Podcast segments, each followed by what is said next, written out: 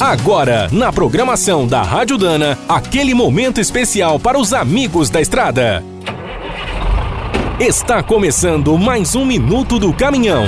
Fique por dentro das últimas notícias, histórias, dicas de manutenção e novas tecnologias. Em todo o mundo, o movimento Maio Amarelo procura conscientizar os governos e as pessoas sobre o problema dos acidentes de trânsito. A iniciativa começou em 11 de maio de 2011, quando a ONU lançou o programa Década de Ação para a Segurança no Trânsito.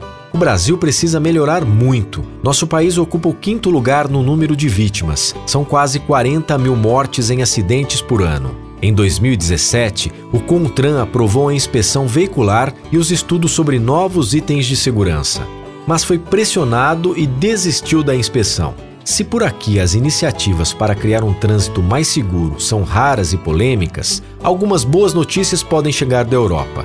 Base tecnológica para a maioria dos caminhões brasileiros, o continente pretende exigir grandes mudanças dos fabricantes a partir de 2020. Os veículos de carga passarão por alterações de design e ganharão novos recursos para proteger e ajudar os caminhoneiros. As cabines terão novas frentes, mais seguras para os ocupantes e os pedestres.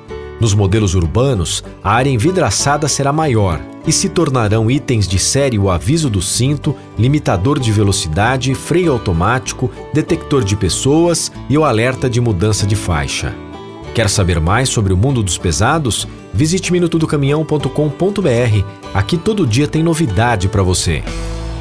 O Minuto do Caminhão é um oferecimento de Spicer. Há mais de 100 anos, a marca dos cardãs e eixos que não ficam pelo caminho.